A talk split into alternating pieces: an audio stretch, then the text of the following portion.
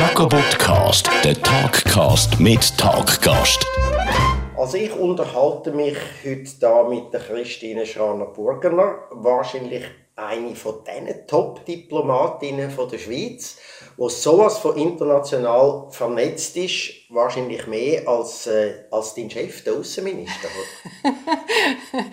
ich weiß nicht, nein, also der, der muss natürlich noch mehr Kontakt haben als nur zu Myanmar, obwohl eben ich habe wirklich viel, viel Kontakt, weil es hat so viele Länder, die sich mit Myanmar beschäftigen und darum bin ich eigentlich jetzt das ganze letzte Jahr wirklich sehr viel umgereist und in der Region selber, also rund um Myanmar, werde ich tatsächlich von der Außenminister oder sogar von der Premierminister empfangen.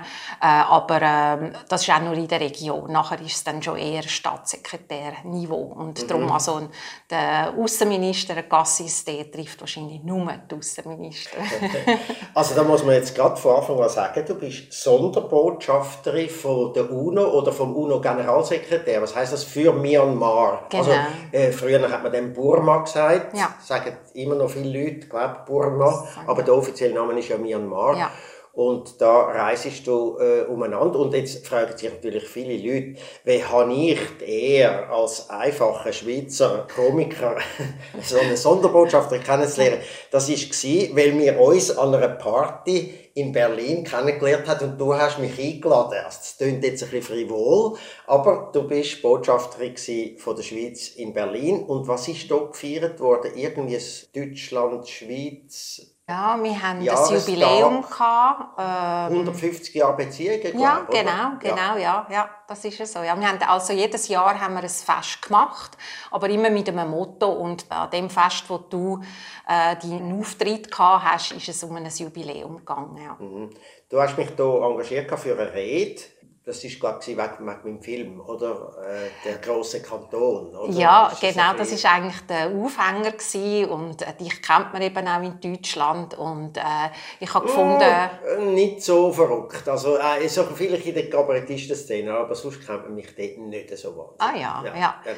aber eben so die Politiker wo, wo du noch interviewt hast für den, grossen Kanton äh, die ja, schon, ja. ja genau und die sind ja zum Teil auch als Fest und also du hast einfach einfach grandiose Rede gehalten. Also die Leute haben es so lustig gefunden und ich glaube, eben die Deutschen muss man dann auch einmal ein bisschen, eben auch ein bisschen auf die Chippe nehmen und sie machen es ja mit uns auch. Also ich glaube, ja, sie haben Freude gehabt. Also ist ja so, das ist schon so ein Gewöhnliche an dir als Diplomatin. Oder das Klischeebeispiel von der Diplomat oder Diplomatinnen ist ja dann, sie sind immer sehr vorsichtig und ja aufpassen und ja nichts Falsches sagen und, und immer äh, die Etikette befolgen und so.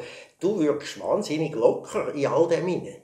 Ah ja, ja, also es gefällt mir halt auch, ich mache es gerne und äh, ich finde zum Beispiel gerade bei uns im Beruf Diplomatie ist Humor ganz etwas Wichtiges, weil man muss ja den Zugang zum Vis-à-vis -vis bekommen.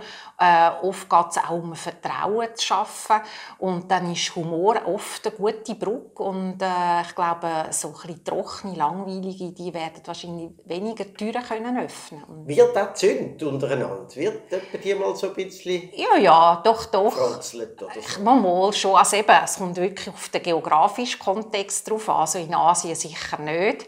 Es kann zwar auch vorkommen hinter geschlossenen Türen, dass auch sehr direkt sein könnte, aber in Deutschland ist man natürlich sehr direkt. Also das ist schon... Ja, das ist schon, wahrscheinlich äh, das Gegenbeispiel zu Asien wahrscheinlich. Ja, oder? und auch ganz anders als in der Schweiz. Also sie sind schon sehr viel direkter. Aber eben, sie meinen es ja nicht böse und es ist einfach ihre Art. Und wenn man dann mit dem umgehen kann, ist es sogar lustig. Und äh, ich habe sehr viele Freunde gewonnen in Deutschland. Du hast ja mal gesagt, du hättest so ein das Gefühl für Asien. Und das hat ja einen gewissen Grund. Du bist ja aufgewachsen in Asien, du bist in Tokio aufgewachsen, ich glaube die ersten zehn Jahre. Ja, genau, eigentlich von 0 bis 10-jährig. Und, ähm, Warum in, in Tokio?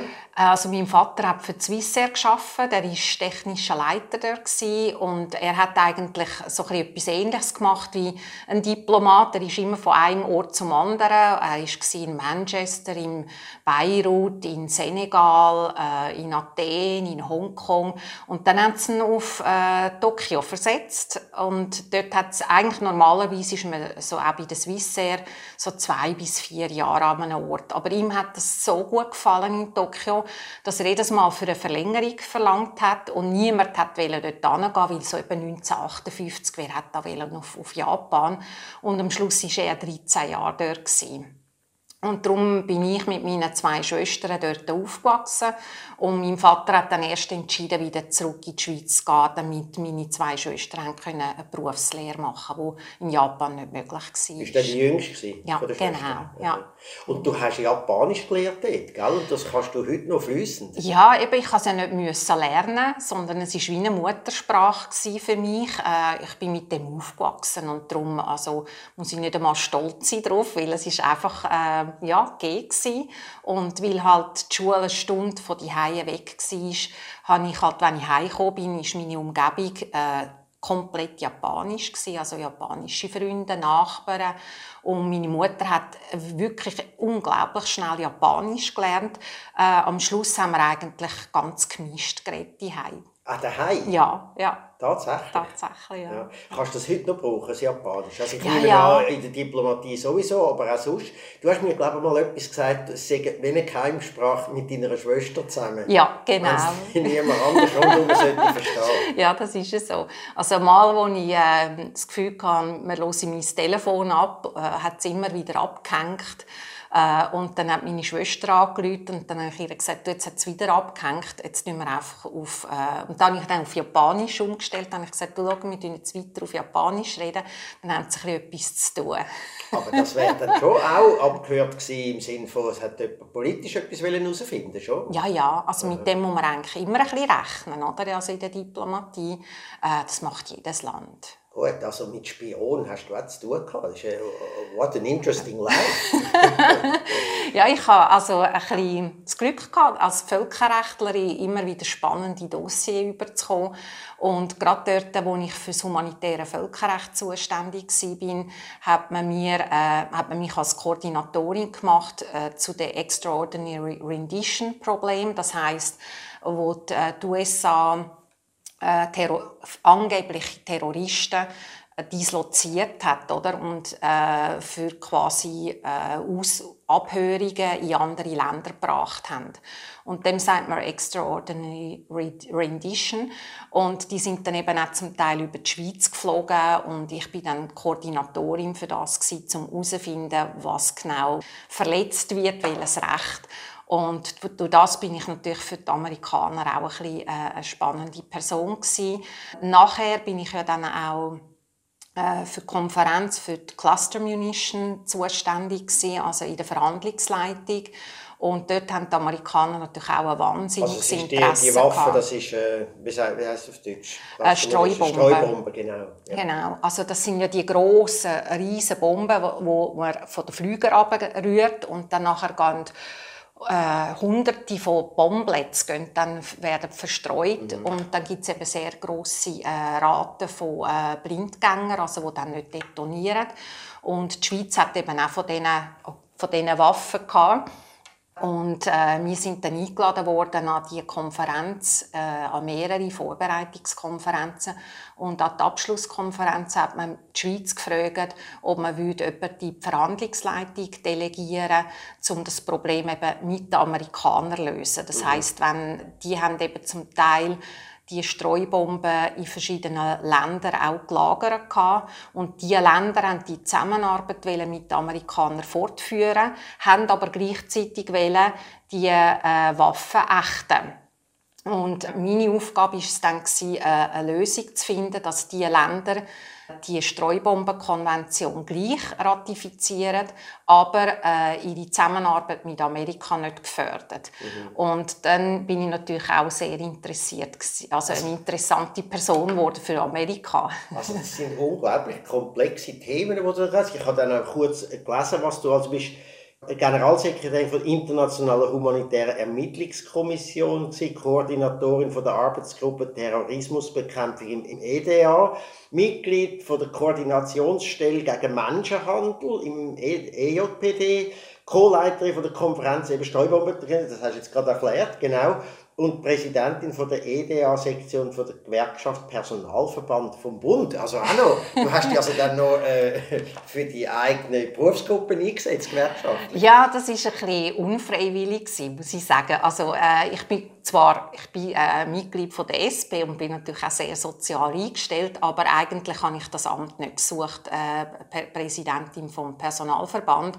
Aber man hat mich angefragt, weil der, der, eben der Präsident ist dann abgetreten.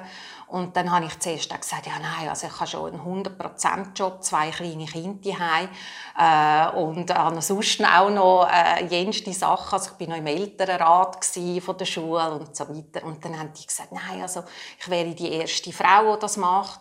Und dann habe ich dann auch gefunden, ich kann ja nicht immer an Demos gehen für die Gleichstellung von der Frau und Mann und nachher, wenn man mich fragt, Nein sagen. Und darum habe ich dann das akzeptiert und ja. ich habe unglaublich viel gelernt, weil äh, natürlich sind dann alle äh, Mitarbeiter, die irgendetwas ein Problem hatten, zu mir gekommen haben zum Beispiel auch über Lohnsachen äh, mit mir verhandelt. Also du hast nicht nur auf internationalem Parkett verhandelt, sondern auch ganz direkt an deinem Arbeitsplatz ja. oder mit deinen Kolleginnen und Kollegen. Genau. ist natürlich auch toll, wenn das eine Frau macht mit deinem Hintergrund, oder? Also wo man gerade in so einer Stellung ist. Ja, anscheinend hat es schon noch genützt, weil eben zum Beispiel äh, viele haben sich gestört, dass auf dem Lohnausweis Sachen drauf sind, die wir im Ausland überkommen, wie zum Beispiel das Schulgeld. In der, Schweiz ist ja die Schule gratis, oder? Und wir haben äh, das bekommen, damit wir die Schule zahlen können, wenn, wenn die Kinder in eine Privatschule gehen äh, wegen der Sprache. Mhm. Und das war auf dem Lohnausweis. Gewesen. Und dann muss man es natürlich versteuern. Und viele meinen ja, wir zahlen keine Steuer, aber wir zahlen eben gleich eine Bundessteuer, äh, auch im Ausland, und eine fiktive äh, Steuer für, äh, quasi für, für den Kanton, ja. wo aber ins EFD geht. Und dann, ich habe mich eigentlich nie um Lohnsachen interessiert, weil mich eigentlich persönlich das Geld nicht so interessiert. Und dann habe ich es plötzlich müssen und dann habe ich halt dann gesagt, okay, dann ziehen wir bis vor Gericht und dann haben wir in dem Punkt dann gewonnen. Ja, eben du hast gesagt vorher, du bist SP-Mitglied, du bist auch äh, gute Freundin von der Doris Leuthardt und ihr sind glaube ich Studienkolleginnen gewesen. Wie hat sich das ergeben, Doris Leuthardt CVP und du SP? Wir sind hat sich das so vertreibt im Studium? Während dem Studium haben wir eigentlich noch, sind wir noch nicht in der Partei gewesen. Beide nicht? Nein, also so viel ich mich mag erinnern, ist Doris noch nicht in der CVP gewesen, aber sie ist natürlich aus der CVP-Familie gekommen. Und, äh, aber wir und haben du immer... eine SP-Familie, oder? Nein, äh, da wird man jetzt staunen. Mein Vater war SVP-Mitglied. Aha, okay. Und äh, ja, vielleicht war das auch der Grund, gewesen, dass ich dann zur SP gegangen bin. Ablösung, oder? Ja, Wahrscheinlich, ja, ja, ja, ein bisschen genau. eine Ablösung. Obwohl, wir haben natürlich ganz äh, interessante Diskussionen die hatten. Und mein Vater war eigentlich sehr tolerant. Gewesen. Aber es, ähm, also für mich war es ganz klar, gewesen, welche mhm. Partei das ich gehe. Und wir haben natürlich, Doris und ich, haben auch sehr viel politisiert während dem Studium. Und welche, du magst dich nicht mehr erinnern, welche von euch die erste war, die dann in eine Partei gegangen ist? Der hat es doch ah, Doch, das sagen. ist schon, das ist schon, schon zuerst Doris. Ja, ja, ja, genau. ja, Dann hat sie dir mal beichtet. Nein, eigentlich nicht. Ich glaube, sie hat dann ein bisschen komisch geschaut, dass ich, als ich dann in die SP eingetreten bin. Ah, okay. Aber eure Freundschaft hat das ausgehalten? Ja, auf jeden Fall. Ja, ja. ja ich sage immer, also, ähm, ja, äh, äh, Freundschaften sind, wenn man eigentlich einen Grund Wert äh, miteinander teilt. Und die haben schon die gemeinsam. Ja, und, und allgemein zu sagen, das sind ein bisschen traurige Leute, die im Freundeskreis immer nur die Leute haben, die genau die gleiche Ansicht haben. Also ja, das, das ist dann eben die sogenannte Bubble, die man dann auch im Freundeskreis hat. Das ist ja ein bisschen langweiliger, ja, oder? Ja, auf jeden Fall. Also das finde ich auch. Also ich, ich gehe auch gerne mit SVP-Leuten reden. Also ich habe ja, überhaupt kein auch. Problem. Ich zoffe mir gerne mit ihnen, aber trinke nachher gerne mit ihnen ein Bier. Ja. Das, für das ist Twitter sehr, ja. Äh, also Und auch in der Diplomatie kann ich nie dürfen zu erkennen geben, dass ich in der SP bin, weil ich muss ja die ganze Schweiz vertreten und das habe ich eigentlich auch immer äh, sehr seriös genommen. Also, äh, da muss man halt dann auch mh, mm, wirklich ja, wie eine, ähm, das verinnerlichen und sagen, okay, jetzt haben wir, hat halt das Volk das so entschieden und dann muss man das gegen aussen Ja klar, das wollen ja Diplomaten und unter den Diplomaten wird es ja Mitglieder von allen Parteien haben. Ja, es hat nicht so viele, die in Parteien sind. Nicht? Ah, Nein, ja. eigentlich nicht ja, so. Gut, aber so würden denken, wenn eine Partei ja. Oder jetzt meine von, ja. der, von der politischen Unabhängigkeit Ja, ja, genau. So. Aber Du bist ja das erste Mal, glaub, dann richtig bekannt worden nach all diesen vielen Sachen, die du gemacht hast, auch nach dem Studium und so, Botschafterin von Thailand, also in Thailand geworden bist, nicht von Thailand, sondern Botschafterin von der Schweiz in Thailand Ja. geworden bist.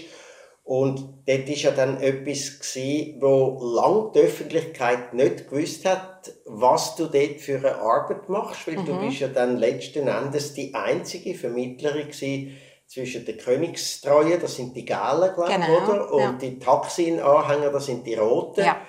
Wo es dort richtig Straub zu und her gegangen bist, bist du die gewesen, wo beide Seiten akzeptiert haben als Vermittlerin. Mhm, Wie ist das so geworden, als Botschafterin von der Schweiz in Also Thailand? ich bin ja dort, gsi, wo die Roten auf der Straße sind und dann nachher sind die Demonstrationen zerschlagen worden von der Armee und zwar recht brutal, also mit 92 Toten und viel Verletzten.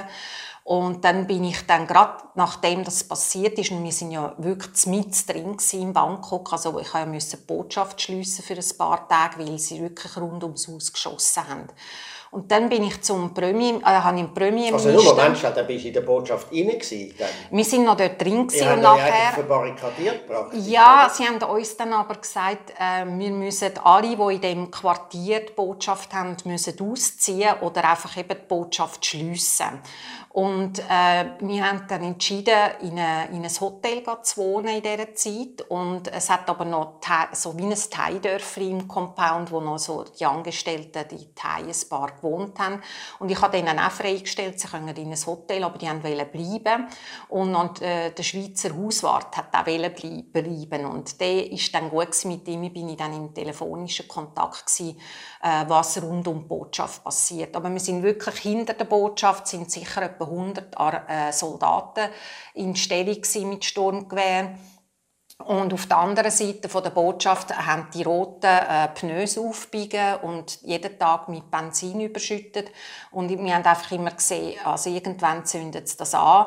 Und dann ist der Fluchtweg eigentlich über die Botschaft. Und ähm, ja, wir sind gerade im Umbau von der, von der Residenz und von der Botschaft und haben zum Teil müssen sogar, also das Tor ist entfernt worden, für, die für äh, alles zu revidieren.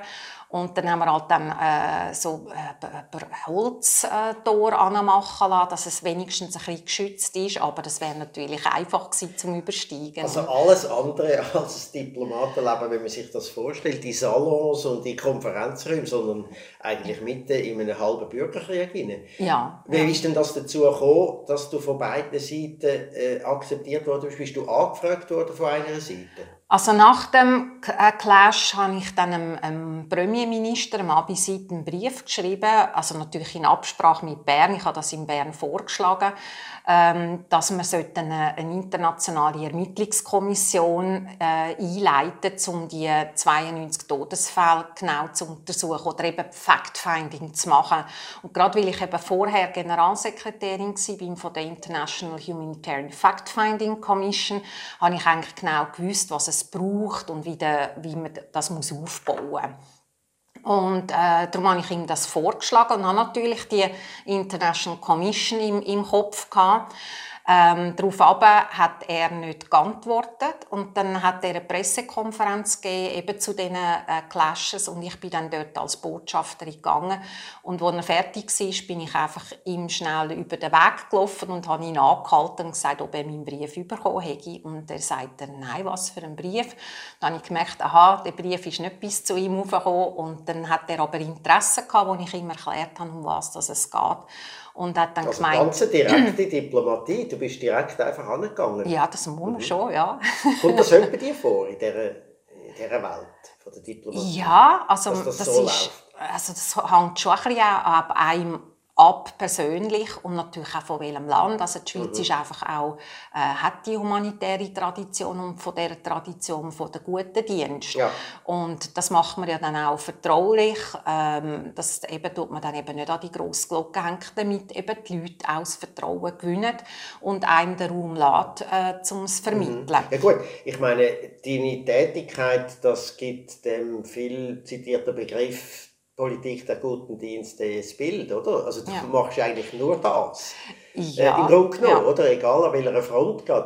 Jetzt, weißt du, das gibt der Premierminister, der war von der Galen, oder? Ja, ja, also genau. auch militärtreu und königstreu, oder? Mm, nicht ganz, nein, nein, eigentlich nicht. Ähm, das sind Demokraten ähm, und Aber schon, sind, ist so bisschen die Königspartei eigentlich. ja, sie so. sind schon, ähm, sagen wir, traditionell und dann gibt es aber noch eben die ultragelben, die dann noch äh, speziell noch eine Gruppe gebildet haben. Mhm.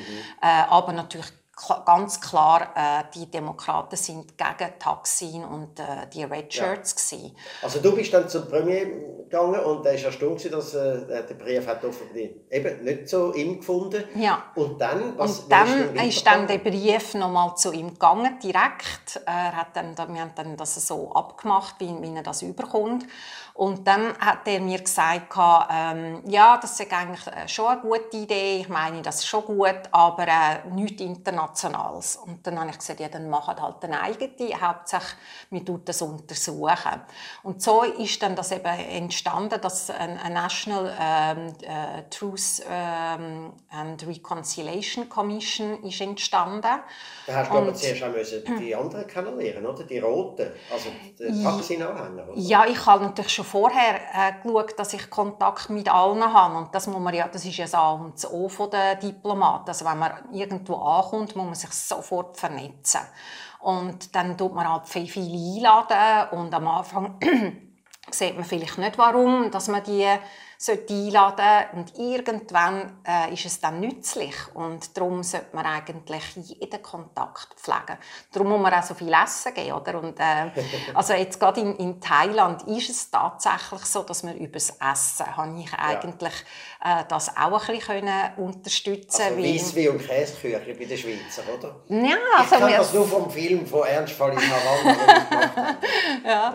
Nein, also die essen äh, eigentlich rund um die Tour Thais und sie haben das sehr gerne. Eben, man sagt, der Thais sagen ein bisschen die Italiener von Asien, oder? Ja, sie reden sagen. gern vom Essen und sie kochen gut und Ja. sie essen auch immer gerne. Genau. Und sie haben aber auch die Schweizer Küche sehr gern. Und darum habe ich eigentlich das Treffen immer mit einem Essen verbunden. Und die sind, haben das immer super gut gefunden. Und dann sind sie halt auch ins, ins Schwätzen gekommen. Und äh, sie haben auch manchmal gewitzelt, oder? Sie haben dann mal vielleicht nach drei Stunden diskutieren äh, und es ist keine äh, Annäherung gekommen. Dann haben sie gesagt, at least we had a good dinner. Also äh, Aha. darum, äh, also sie sind immer wieder gekommen. Ja. Und du hast das alles in äh, Absprache mit Bern gemacht, natürlich, das ist ja Ja. klar, aber du, äh, zur selben Zeit hat eigentlich niemand in der Schweiz gewusst, was du dort für eine Rolle spielst. Ja, also das äh, EDA und eine Handvoll Leute schon, ja, die haben das natürlich. Ja, und ich das, das ist natürlich, klar, ja, aber, und die, aber sonst weiter nein, nicht, sonst weder in den. Medien, nie nicht. Nein, das dürfen wir auch nicht, weil sonst äh, ist der Erfolg äh, ziemlich schnell in Gefahr, äh, weil wir wollen ja eben das Vertrauen schaffen, dass die Leute in einem geschlossenen Raum können reden was sie wollen. Und darum auch über die Inhalte würde ich heute noch nichts sagen, oder? weil das, das bleibt auch geheim. Und Aber du hast offensichtlich dort etwas erreicht und äh, dann wäre eigentlich deine Amtszeit abgelaufen gewesen als Botschafter von der Schweiz in Thailand. Ja. Und dann haben aber die zwei äh, eigentlich verfindeten Parteien dort ein bisschen protestiert, dass man dich von dem Posten wegnimmt, Ja. weil du schon ein bisschen äh, die Vermittlungsperson gewesen bist. Ja, eigentlich haben mich wirklich alle gekannt und es hat ja dann Wahlen gegeben 2012 und dann ist es ein bisschen ruhig geworden und ich konnte mich eigentlich können zurückziehen und ich habe dann gedacht, okay, jetzt kann ich wieder ein bisschen entspannter arbeiten. Und dann habe ich aber einen Anruf bekommen, damals von der Premierministerin äh, Yingluck Shinawat, und, ähm, also aus ihrem Büro, sie will mich sehen. Äh, und das ist dann ein quasi sechs Augen Gespräch. Sie hat nur ihren Generalsekretär dabei gehabt. und die haben dann, also sie hat mir dann gesagt, äh, sie möchte, dass ich äh, weiter vermittle, weil äh, sie den Zugang nicht mehr so zu den Gelben und kurz darauf sind ja die Gelben auf die Straße. Und dann habe ich in Bern gesagt, ja, ähm, wie sieht es aus? Und dann hat die gesagt, ja, das ist immer der Idealfall in einer Mediation, wenn die Konfliktparteien einem selber wollen. Klar. Und darum habe ich, habe ich die auch nicht im Stich lassen. Also darum bin ich im ganzen sechs Jahre in, in Thailand Was geblieben. unüblich ist für eine Botschafterin. Sehr, ja. Also ist Botschafter, eigentlich regeln nur Ja. vier Jahre dort. Ja. Und- dann muss man ja noch mal etwas sagen. Du hast ja Kinder, die sind beide äh, so ein bisschen im, Teenageralter gewesen wahrscheinlich dort, Genau, oder? ja, die sind voll dort, haben dort gewohnt. Ja. Und dann hast ja du auch einen Mann, nämlich einen bekannten Mann, der Christoph Burgener, Mhm. der auch Botschafter ist. Und ihr habt praktisch, ihr sind glaube ich die Ersten gewesen, die jemals Jobsharing als Botschafter gemacht haben. Ja, also genau. während du in Thailand warst, ist er Botschafter für Myanmar. Laos und Kambodscha. Und Kambodscha. Und wir haben das eigentlich am Anfang geteilt, oder? Weil mein Vorgänger hat ja äh, vier Länder unter sich gehabt und wir haben einfach die Länder aufgeteilt mit einem Lohn. Und obwohl wir haben ja beide 100% geschafft, weil das, äh, wir Ja. haben beide gewusst, Aber die das Idee kann ist man von nicht. euch ausgekommen? Ja, genau. Dass man ja, das also Das hat's vorher nie gegeben? Das hat es nie gegeben. Die Grundidee ist eigentlich damals äh, von meinem verstorbenen, jetzt inzwischen verstorbenen Vater gekommen, weil er hat sich eigentlich immer ein bisschen Sorgen gemacht, äh, wie wir haben, also mein Mann und ich haben immer äh, Jobsharing, ja nicht immer, aber oft Jobsharing gemacht, äh, wo wir noch nicht Botschafter waren und dort war es auch einfacher. Gewesen. Und dann, wo wir haben das auch in der Familie gemacht, Jobsharing eigentlich. ja, ja, oder? Natürlich, genau. Also mein Mann hat auf, auf Kinder genauso Ja. geschaut und das ist also wirklich wunderbar gegangen. Und dann hat mein Vater dann auch natürlich gesehen, dass wir jetzt langsam in der Karriere äh, vorwärts kommen und er hat dann gesagt, ja, jetzt werden wir doch dann irgendwann mal Botschafter und wie machen wir das dann? Dann ich gesagt, ja, ich weiß es auch nicht, oder? Irgendwie müssen wir halt dann auch wieder eine Lösung finden. Und er hat sich eigentlich mehr Sorgen gemacht um meinen Mann. Und, äh, und nachher dann habe ich gesagt, ja, also wenn ich jetzt ein Sohn wäre und hätte eine Frau als Botschafterin, äh, würdest du dann auch dir Sorgen machen? Und Das ist halt immer noch das ist ja die SVP, der alte SVP. Danke, oder? also, ja, das ist schon das gewesen. Und dann hat er gesagt, ja, nehmt doch einen Posten, wo ein Botschafter mehrere Länder unter sich hat und ihr teilt euch die Länder auf. Und dann sage ich so, ja, das ist es. Super also, Idee, ja, und ich dachte, wieso bin ich selber nicht drauf gekommen, oder? Und ich, ich, habe einfach gewusst, völkerrechtlich kann man nicht äh, die Verantwortung teilen für ein Land, oder? Aber wenn man für, allein für ein Land zuständig ist, dann geht das ja. Und dann habe ich dann das damals der Bundesrätin Galmire vorgeschlagen. Und sie hat dann gesagt, ja, was ich denn so denke. Und dann habe ich gesagt, ja, wir haben mehrere Posten auf der ganzen Welt. Also Kenia hat zum Beispiel Ruanda, Burundi äh, und Kenia. Äh, dann eben Bangkok ist für Laos, Kambodscha und Myanmar auch zuständig. Äh, und dann sagt sie so, ah, mais c'est génial, j'ai deux pour un salaire. und so sind wir dann halt dort äh, versetzt worden als erstes Botschafterpaar. Und dann, wo... Aber die Residenz auch von deinem Mann war auch Bangkok. Gewesen. Genau, weil ja auch mein Vorgänger hat ja auch alle vier Länder von Bangkok aus betreut. Aber mein Mann ist dann einfach immer in die drei Länder viel gereist, hat aber den, den Wohnsitz in Bangkok gehabt. Und dann ist ja Myanmar aufgegangen, also die äh, Militärdiktatur ist ja dann zu Ende gegangen und dann hat die Schweiz entschieden, eine Botschaft zu eröffnen in Yangon. Und dann hat man eigentlich den Rekrutierungsprozess angefangen. Und dann sehe ich einfach, äh, wie mein Mann so glänzige Äugel überkommt, oder? Und sagt, ja, wäre schon toll, oder? Jetzt, wo ich schon drei Jahre Myanmar betreut habe, wenn ich auch die erste Botschafter könnte auftun könnte. Und dann habe ich gesagt, ja, aber dann wärst du eigentlich 100% dort auf Posten und nicht mehr in Bangkok. Dann sagt er, ja, also dann, ja, löse es wahrscheinlich. Und dann habe ich gesagt, nein, ich, ich sehe, du willst das machen, mach's. Und dann sagt er, ja, aber dann bist du allein in Bangkok mit den Kindern. Dann habe ich gesagt, ja, also jetzt sind die Kinder auch schon älter.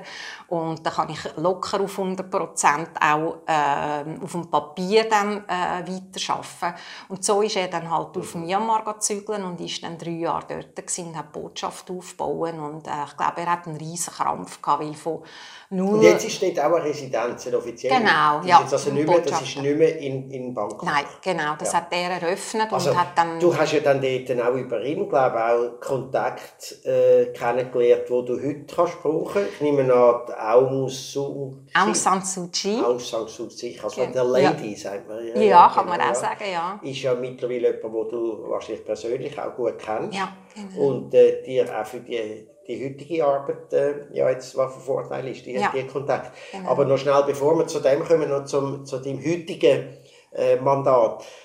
Dort mal in Bangkok eben zwei Kinder in der Botschaft, äh, das ist, die haben dann auch dort müssen aufwachsen Ja, oder? Und genau. sind wahrscheinlich dort in eine internationale Schule gegangen. Eine Schweizer Schule hat es. Äh, in Bangkok, ja, ja. genau. Aber das ist in Minburi, das ist ganz am, am Ende von Bangkok und da muss man eine Stunde fahren.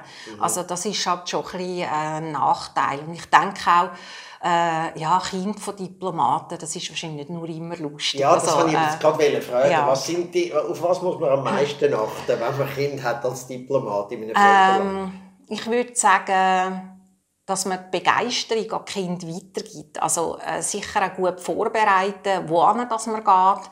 Äh, mit Vorteil, was wir gemacht haben, wir sind immer zuerst noch in die Ferien in das Land, wo wir versetzt worden sind, damit die Kinder schon mal eine Ahnung haben, äh, wohin das kommt. Dass man auch die Bevölkerung kennenlernt. Das Genau. war ja auch für euch gut, gewesen, Ja, ja, genau. Und dann zeigt man natürlich auch die schönen Seiten, oder? Und dann geht man halt mit den Kindern zuerst mal an den Strand in Thailand und, und äh, oder eine Tochter hat die, all die Shopping-Centers toll gefunden in Bangkok und, und dann tut sich die äh, Begeisterung äh, tut sich dann schon übertragen.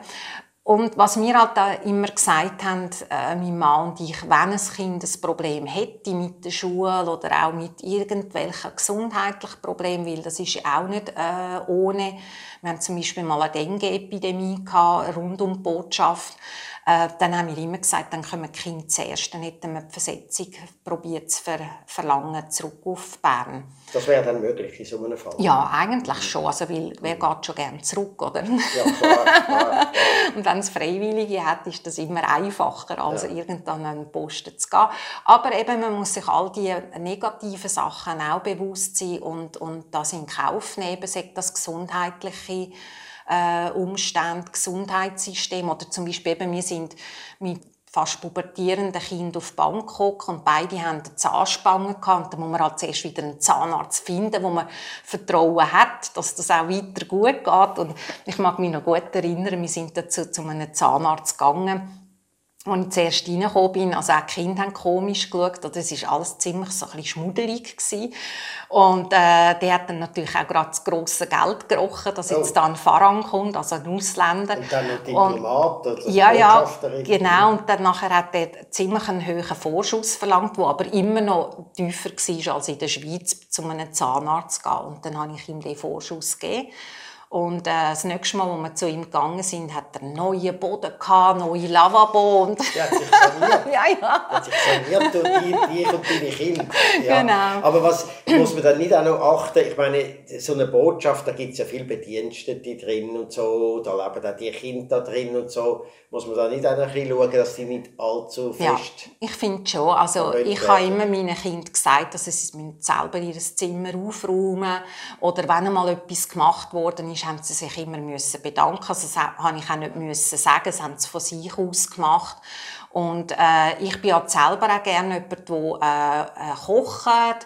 Ich tue auch zum Teil, also ich tue noch gerne putzen, weil äh, das ist eigentlich etwas, wo man sofort das Resultat sieht. Und in der Diplomatie sieht man ja nicht immer sofort das Resultat. Also Darum putze ich deinen eben vielen, gerne. nebst deinen vielen Mandaten hätte ich dir noch mal eins, wenn du so gerne putzt. Aber das, da reden wir jetzt nicht drüber. Äh, du bist ja dann nach, nach, dem, nach Thailand, bist du zuerst wieder zurück oder bist du dort direkt Botschafterin in Deutschland geworden? Ja, direkt, ja. Genau. Also das ist ja einer der begehrtesten Jobs wahrscheinlich unter den Schweizer Wahrscheinlich Diplomaten, schon. Botschafter. Ja.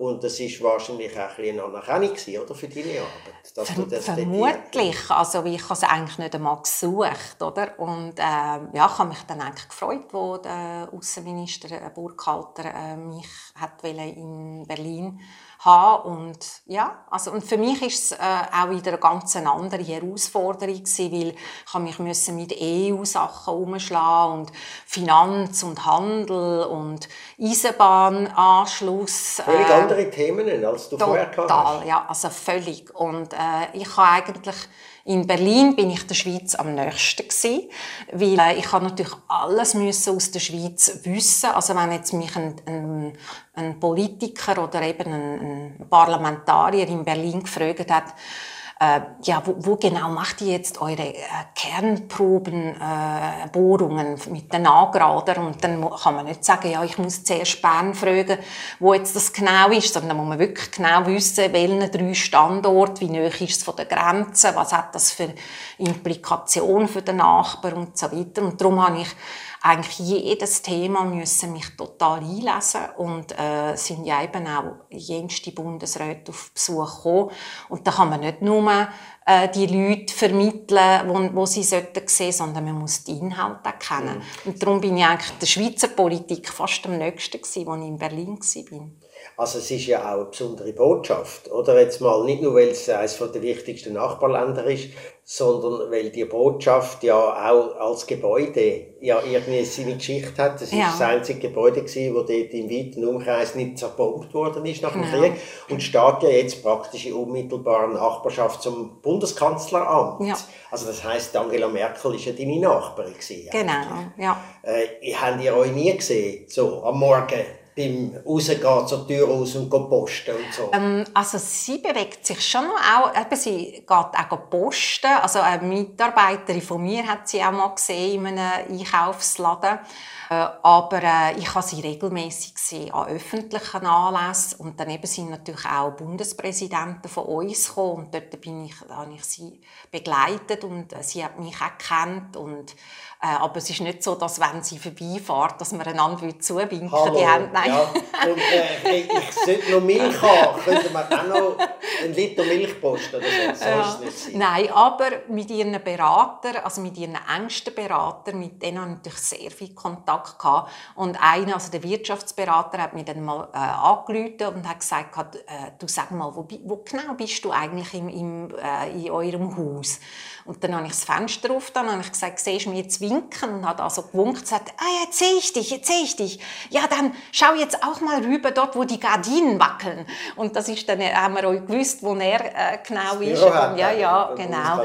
Und äh, ich habe natürlich wirklich, wenn ich etwas Dringendes hatte, dann habe ich schnell angerufen und habe gesagt, kann ich schnell vorbeikommen? Und dann hat die gewusst, ja, ich muss wirklich nur schnell über die Straße. Und dann äh, ist man in drei Minuten dann. Da muss man nicht eine Wagenkolonne organisieren mit Security und allem und so. Nein, aber eben... Da bist du gelaufen? Ja, natürlich. Ja, ja, das ist wirklich nur gerade drüber. Und ja, also wir hatten schon einen, einen guten Kontakt durch das. Also, aber es war Hochsicherheitszone dort, gewesen, oder? Das ist ja, manchmal hat das wahrscheinlich eure Botschaft auch betroffen. Ja, ja, also wenn sie höheren Besuch hatte, sagt das äh, Obama oder äh, Putin oder so, dann ist die Sicherheitsstufe 1a gewesen. und dann ist man vorher äh, vom Kanzleramt äh, unterrichtet worden, dass man nicht rein darf und nicht raus darf von der Botschaft. Also auch meine Mitarbeiterinnen und Mitarbeiter haben müssen drin bleiben. Aber zu einer und, bestimmten Zeit einfach? Genau, von hat es vielleicht von, von 9 bis 11. Äh, zum Beispiel beim Obama hat es dann plötzlich geheißen, er, er bleibe jetzt noch länger, also es, es werde noch verlängert. Und dann sind die natürlich am Tag vorher gekommen und haben überall Tollendeckel versiegelt rund um, um die Botschaft. Und, und du hast Hausarrest gehabt, praktisch? Genau. Ich Von den wieder... Deutschen äh, erzwungen ja, Hausarrest? genau. Wir durften auch nicht die Fenster auftun und äh, also es ist ziemlich ja, also, Das wäre ja aber eigentlich so von der internationalen Diplomatie her eigentlich nicht gegangen, oder? Mm, ja, also... Man hat sich an die Empfehlungen gehalten. Genau, also freundschaftlich und natürlich auch aus Sicherheitsgründen ja. man da nicht äh, die Leute stören. Äh, aber es ist schon auch, ich also natürlich einmal auch müssen unseren Kindern äh, sagen, dass sie jetzt nicht raus dürfen. Und äh, der, der, Sohn ist dann damals, ist er, was, wie alt ist er jetzt gewesen? So 17, ja genau, 17. Und dann habe ich es ihm gesagt, aber er hat es halt wieder vergessen und dann geht der raus, wo der, Putin Besuch war und die, haben, die Polizisten haben einfach nicht gewusst, von wo kommt jetzt der junge Bursch, oder? Und dann haben sie ihn wirklich einfach gerade gepäckelt und haben dann gesagt, ja, woher kommen Sie jetzt plötzlich? Oder? Und dann sagt ja, er, er wohne da, oder? und dann, äh, das war dann das letzte Mal, gewesen, dass er raus ist. Also, ja, das ist ihm eingefahren. Als Diplomat so, ein spannendes Leben offenbar. Also eben, und die selber Botschaft, dort äh, haben wir uns ja das erste Mal dann äh, miteinander zu tun gehabt, weil ich dort den Vortrag gehalten habe. Übrigens war ja mein Vorredner dort der Uli Maurer, der ja. auch sehr eine witzige Rede, sehr, und zwar ja. völlig frei, ohne Manuskript gehalten hat. Das ja. habe ich super gefunden. Ja, ich habe sehr toll gefunden. Ja. Und ähm, wie gesagt, das ist, äh, habe ich gedacht, ja, jetzt kann ich da Botschafterin von Berlin, oder? Jetzt werde ich da all die Partys, jetzt ist praktisch jedes Wochenende ist da Party und dann bin ich da eingeladen und plötzlich vernehme ich von dir, dass du gar nicht mehr dort bist. Ratzfatz ist das gegangen. Ja, das ist, das ist sehr schnell gegangen, dass du dann, äh, ist das im Einzelnen vor sich gegangen, dass du jetzt Sonderbotschafterin vom UNO-Generalsekretär bist für ja. Myanmar? Also es ist wirklich unglaublich schnell gegangen. Ähm, man muss eben nach drei Jahren an einem Ort muss man sich dann wieder bewerben für den nächsten Posten. Und ich habe gewusst, ich muss mich jetzt dann wieder bewerben.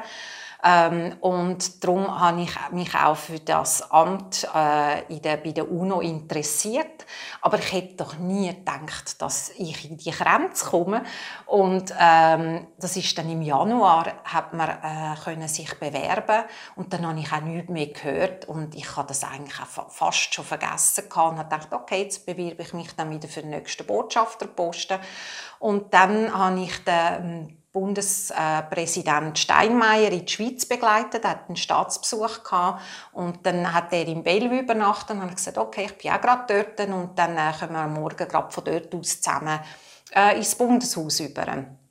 Und ich habe dann ausnahmsweise Nattel offen lassen, was ich in der Schweiz sonst nicht mehr habe. In Thailand habe ich es eben sechs Jahre lang 24 Stunden angehabt und ich bin froh gewesen, dass das die Zeit vorbei war. Und habe gedacht, ja, im letzten Moment bei einem Staatsbesuch muss man schon erreichbar sein. Und Nacht um drei hat eben das Telefon geläutet. Und ich dachte, yes, was ist jetzt passiert? Und äh, es hat dann aber sofort abgehängt und dann schaue ich. Nicht Nein, und dann habe ich aber gesehen plus eins und dann dachte ich, das ist USA. USA. Und dann habe ich gedacht, Hä, das ist jetzt aber komisch. Und dann habe ich zurückgerufen, Nacht um drei. Und die haben sich dann hundertmal entschuldigt. Ja, sie hätten nicht mehr überlegt, dass sie in der Schweiz mit in der Nacht sei. Ähm, aber sie wollten mir eben eigentlich sagen, ob ich, fragen, ob ich immer noch interessiert sei an diesem Job, weil der UNO-Generalsekretär sich für mich entschieden und äh, nachher haben die überhaupt kein Auge mehr zu, bis am Morgen. Also, äh, da hat sich dann alles ein angefangen zu drehen. Und dann habe ich dann gesagt, ja, wann müsste ich dann anfangen? Und dann haben sie gesagt, ja, yesterday. Und dann habe ich gesagt, ja, so schnell geht das nicht. Ich ja, bin Botschafter in Berlin. Du, du, du müsstest nur den deutschen Staatspräsidenten ja, einbringen. Ja. Und dann habe ich dann eigentlich ziemlich schnell dem Bundesrat Gassis auch angerufen, um zu fragen, wie das aussieht, wie schnell ich könnte wechseln und dann hat er gesagt, ja, das ist auch eine Chance für die Schweiz und ähm, ich soll da, ja, nach meinem Gutdünken und dann haben die eben gesagt, so schnell wie möglich. Und dann habe ich tatsächlich innerhalb von einem Monat gewechselt. Aber heute würde ich es nicht mehr machen. Muss ich also sagen, es war ein Horror gewesen, also Monat. das Wechseln wirst du nicht mehr machen so schnell? So schnell, oder? genau. Aber den Job wirst du immer noch Doch, annehmen? ja, das ja. würde ich schon noch machen, aber nicht mehr innerhalb von einem Monat, weil ich musste alle Qualifikationen noch schreiben, meinen Schlussbericht, oder man muss ja dann einen Analysebericht machen für, für den Bundesrat, äh, einen Abschlussbericht, äh, der ist dann am Schluss ja, äh, fast 15 Seiten gewesen. und dann muss man auch noch eine äh, Übergabe machen, man muss äh, den Umzug vorbereiten äh, und gleichzeitig habe ich mich ja schon müssen einlesen auf, auf mein neues Mandat, weil ich von Myanmar eigentlich auch nicht mehr so viel gewusst, oder? Und es ist ja ich habe das auch nicht so von Nähem verfolgt. Aber wenn das so einen Wechsel gibt und das mit Umziehen und das alles und so, das wird doch sicher ein paar Leute haben, die dir dann da helfen, oder? Das stellt man sich so vor. Ja, man muss ja gleich das Inventar selber machen und dann muss man dann jedes äh, Stück, das man zügelt, aufnehmen wegen der Versicherung und dann geht man am besten einfach durch die Wohnung durch und tut es von Hand aufschreiben und dann muss man es aber selber auch noch reintöckeln. Also, Wieso hat, äh, sind, die sind hm. auf dich gekommen, wahrscheinlich wegen deinen Erfahrungen Tagen in Thailand, das werdet ihr wissen. Dann wegen der Schweiz, nehme ich an. Oder ja, also äh, ich denke, bei der UNO hat die Schweiz sicher auch eine Rolle gespielt. Aber wegen der Neutralität und eben wegen dieser Politik. Der genau, aber es hat anscheinend mehrere Kandidaten gehabt und sie haben, äh, glaube in erster Linie müssen schauen, ob die Person von der Regierung von Myanmar akzeptiert wird, weil wenn man, wenn man nicht akzeptiert wird, hat man ja kein Visum und dann hat man keinen Zugang und dann kann man es eigentlich vergessen. Hat das geholfen, dass dein Mann, der Bernhard Burgner, dass er dort schon ziemlich verankert auf eine Art Christoph ist. Burgener, ja. Äh, Christoph, Entschuldigung. Ja, ach nicht. Äh, ja, sehr. den falschen Namen Nein, nein, nein. nein. Gut. Und äh, nein, das hat sehr genützt und äh, San Suu Kyi hat mir eigentlich auch gesagt, also äh, dank meinem Mann hat sie gewusst, wer ich sei und darum hat sie dem auch zugestimmt, weil Myanmar selber hat ja zu der UNO-GV-Resolution Nein gestimmt, also gegen das, Mandat äh, per se. Und, ähm, Aber du als Person haben hat es dann akzeptiert. akzeptiert, genau. ja. Und dann haben sie mir auch zuerst ein drei Monats Visum gegeben. Wahrscheinlich haben sie ein bisschen schauen, wie das so funktioniert. Und äh, ich habe sie ja kennt durch den Christoph, durch meinen Mann, weil wo sie den Hausarrest ähm, äh, aufgehoben haben, äh, ist sie dann äh, die erste Auslandreise hat sie auf Bangkok gemacht, weil damals hat Klaus Schwab ein WEF Asia organisiert in Bangkok und hat die Einladung an Aung San Suu Kyi meinem Mann übergeben als Botschafter und er hat ihr die Einladung übergeben. Und sie hat dann entschieden, sie käme auf Bangkok und dann hat der Klaus Schwab gefragt, ob ich würde ähm, ein Nachtessen zu Ehren von der Aung San Suu Kyi geben in der Residenz. Und ich habe gesagt, ja natürlich, sehr gern. Und das ist eigentlich ihr erstes Essen, das sie außerhalb von Myanmar hatte, äh, nach, Nach- dem Hausarrest. nach ihrem Arrest. Genau. Und Und, das wie lange Arrest? Ist sieben Jahre, glaube ich? äh, oder? 15 Jahre. 15 Jahre? Ja, ja. Ja. Ja. Ja, Also, Jetzt, äh, eben, du bist jetzt mit dem Thema natürlich sehr vertraut. Du bist, wie gesagt, du, du hast nicht eine Residenz in New York, jetzt eine Art, oder? Du hast ein Büro dort, nehme ich an, oder? Nein, nicht einmal. Also, äh, das Aber ist du hast Mitarbeiter und das sind, glaube ich, ganz wenige. Sehr, ja. Also, äh, das Mandat hat geheissen Home-Based. Also, das heisst, ich muss in der Schweiz wohnen, was ich aber auch gerne mache. Äh, es ist für mich auch wieder ein Heimkommen gewesen. Und es ist im, gar im Grunde genommen gar nicht so schlecht, weil ich bin jetzt ein bisschen in der Mitte. Das heisst, am Morgen um 6 Uhr kommen die E-Mails von Myanmar und dann gehen die bis Mitternacht kommen dann die von New York. Und ich kann eigentlich auf alles antworten. Äh, und wenn es muss sein, gehe ich auch mal auf Genf. Also jetzt zum Beispiel in zwei Wochen muss ich den Sicherheitsrat noch mal briefen. Und dann haben sie gesagt, das kann ich auch von der Schweiz aus. Aber dann gehe ich lieber schnell auf Genf zu der UNO und dann tun die mir das technisch so machen, dass wir eine Videokonferenz können machen können. Gut, das sind dann die Konferenzen, die Mailkontakt und so, aber du hast natürlich dann auch direkt mit Leuten zu tun, die umstritten sind, oder? Ich weiß nicht, da können wir jetzt nicht im Detail drüber reden, ist ja klar. Aber äh, auch zum Beispiel bei Aung San Kyi, mhm. habe ich es richtig Aung gesagt? San Suu Kyi, ja. also Der Lady, ja. Ja. Wo ja eine Ikone war, ist früher vor allem. Sie hatte dann einen Nobelpreis hat sie ja gerade Mhm. bekommen, alles und so. Und jetzt in letzter Zeit ist sie auch ein bisschen wieder, äh, als enttü- äh, es, hat sie Enttäuschungen ausgelöst bei Mhm. vielen Leuten, weil sie sich nicht gross geäußert hat zum Genozid von der, von der Rohingyas, genau so. Und äh, ich nehme an, du wirst in der Möglichkeit sein, direkt die Leute jeweils, auch die andere Seite, auch die Militärs, die es dort Ja. gibt und so, direkt anzusprechen auf eine direkte Art und Weise. Natürlich nicht etwas, wo du das nachher kannst sagen. Das Ja. ist klar, das wollte ich jetzt auch gar nicht irgendwie da aus dir rausholen. Aber das ist schwierig manchmal, nehme ich an. Ja, also das heißt, ich habe natürlich ein Ziel, also äh, quasi das Endziel wäre, dass Myanmar ein, demokratischer Staat wird, wo die Menschenrechte geachtet und gefördert werden. Und dann muss ich aber auch sehen, was für ein Problem das die äh, Leute haben und wo da, also wie die Geschichte auch ist und dann muss man das alles ein bisschen in den Kontext bringen. Natürlich ist es so, dass man jetzt alles ein bisschen misst an den Gräueltaten, die begangen worden sind im August 2017, wo dann äh, 750.000 Rohingyas auf Bangladesch geflüchtet sind. Aber ich muss über das reden und das heißt, ich mache dann das auch mit der Armee, also mit dem äh, Commander in Chief, das ist der Armeechef, aber auch mit Aung San Suu Kyi und ich treffe die halt regelmäßig. Das heißt, ich habe jetzt in, innerhalb gerade ein Jahr bin ich jetzt im Amt, habe ich schon acht Diskussionen mit Aung San Suu Kyi und die gehen immer mehr als eine Stunde jeweils und äh, jedes Mal, wenn ich auf Myanmar gehe, ich bin schon sechsmal gewesen, äh, treffe ich auch die Armee. Wenn es nicht der Armeechef ist, weil zum Beispiel das vorletzte Mal war er in Peking, gewesen, gerade in dieser Zeit, dann treffe ich seinen Stellvertreter. Und dann redet man halt über die Probleme.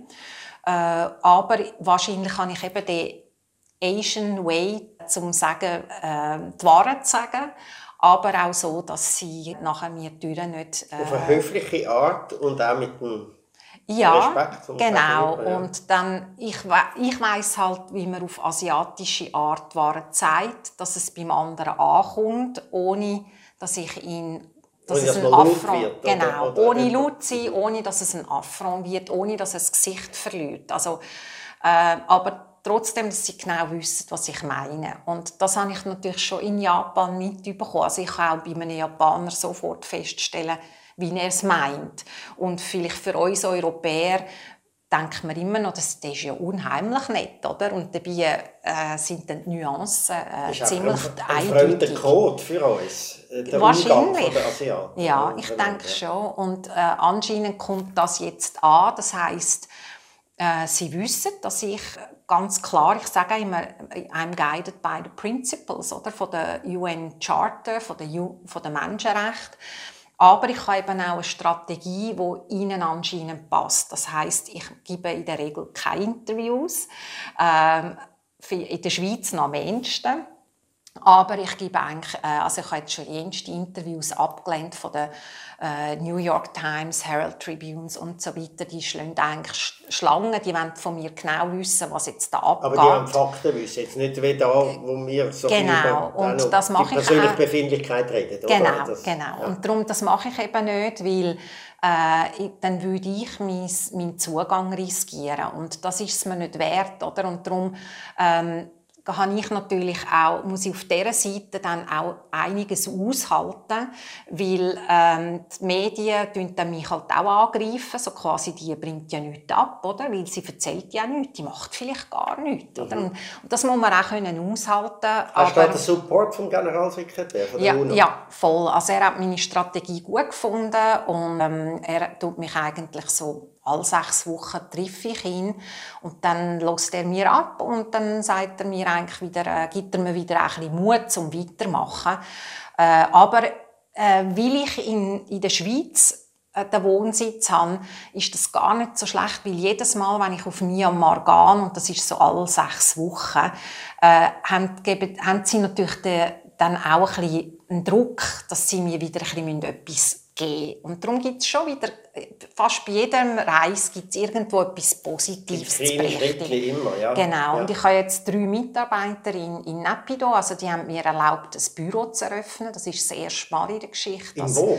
In, in Nepido, das ist äh, die Hauptstadt. Ah, das ist die neue Genau, die ja. Satellitenstadt quasi. Ja. Und die ist da mitten drin im Land. Und dort ist aber die Regierung und äh, ich habe gewünscht, dass ich dort ein Büro auftun kann. Und in der UNO haben sie gesagt, was, wieso in Nepido? Alle Botschaften sind doch in Yangon. Und dann habe ich gesagt, ja, das hat eben einen Sinn. Also, wenn Der ich in, wo die Macht ist. Genau, ich will dort sein, damit wir schnell können, äh, bei den Ministerien anklopfen können.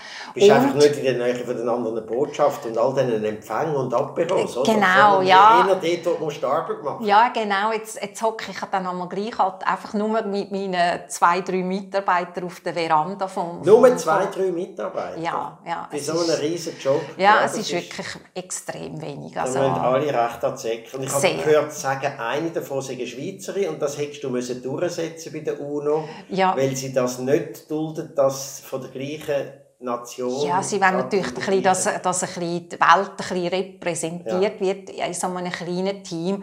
Und ich habe dann gesagt, also ich wähle, äh, und das habe ich immer gemacht, äh, auch als Botschafterin, äh, ich wähle einfach die besten Leute aus, äh, die ich also als Beste qualifizieren, oder? Und mhm. ähm, wenn das halt eine Schweizerin war, dann ist das vielleicht Zufall und äh, also ist tatsächlich einfach ein, das, das, wissen auch die Botschafter vor Ort, sie ist eine, eine extreme Kennerin von der bewaffneten Gruppen, also sie kennt eigentlich alle bewaffneten Gruppen, wie sie hat äh, für meinen Mann gearbeitet. Ne? Ja, Wie viele Armeen? 21. 21 Armeen hat ja, das Land. Genau. 21 ja. muss man sich mal vorstellen. Ja, die grössten 50'000 also, Soldaten. Du hast wirklich da einen Job, wo dich viele glaube nicht beneidet, aber trotzdem gerade beneidet, weil es ist natürlich ein unglaublich wichtiger Job. So.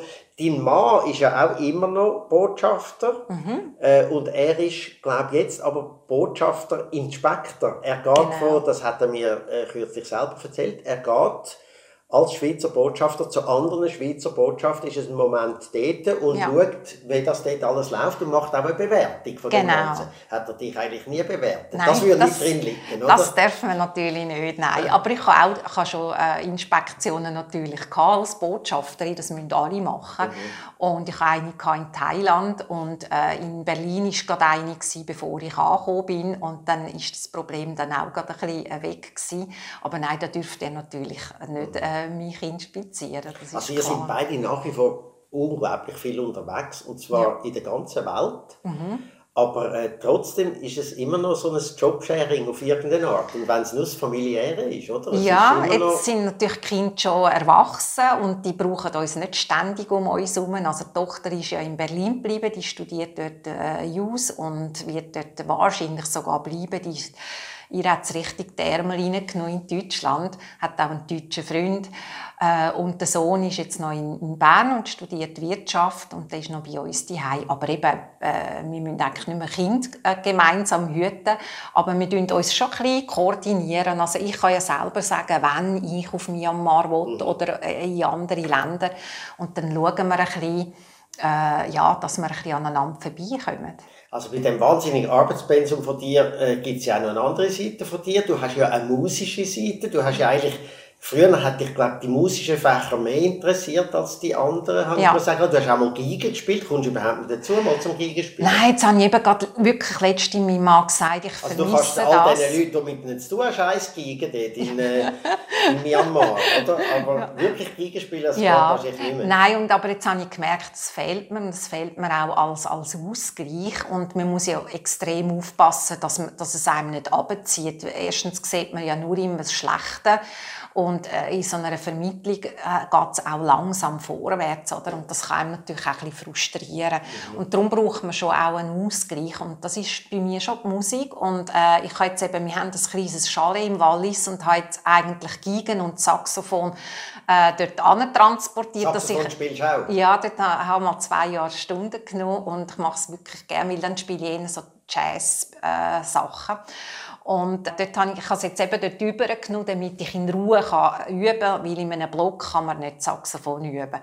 Und jetzt habe In ich... deiner Botschaft auch nicht unbedingt, oder? Im Büro. Doch, eigentlich Ja, schon. Also nein, nicht. ich habe ja im gleichen Haus ja. gewohnt, Ja, oder? logisch, und ich habe dann geschaut, dass ich nicht in der, zu den Bürozeiten übe. Also du hast ja sehr, du hast sehr eine fröhliche Seite zu dem äh, knochenharten Job, den du hast und so. Ich mag mich nämlich noch erinnern, bei dem Fest, das ich am Anfang erwähnt habe, hier in der Botschaft in Berlin, äh, dort ist ja, da sind ja glaube tausend Gäste gewesen und alles und so. Und ich bin dort irgendwann, glaube am Morgen um drei bin ich ins Hotel gelaufen und am nächsten Tag habe ich einen anderen Gast getroffen von der Botschaft und gesagt, bist du noch lang geblieben? Und dann hat er gesagt, ja, äh, am allerlängsten ist glaube die Botschafterin geblieben, weil am Morgen um vier Uhr hat die immer noch tanzen. dort. Ja, das stimmt. Ich tanze sehr also gerne. du brauchst, du brauchst ja wahrscheinlich den Ausgleich auch und du hast den auch. Ja, Es war eine wahnsinnig interessante Stunde. gewesen. Äh, Wir können gerade eine zweite noch anhängen.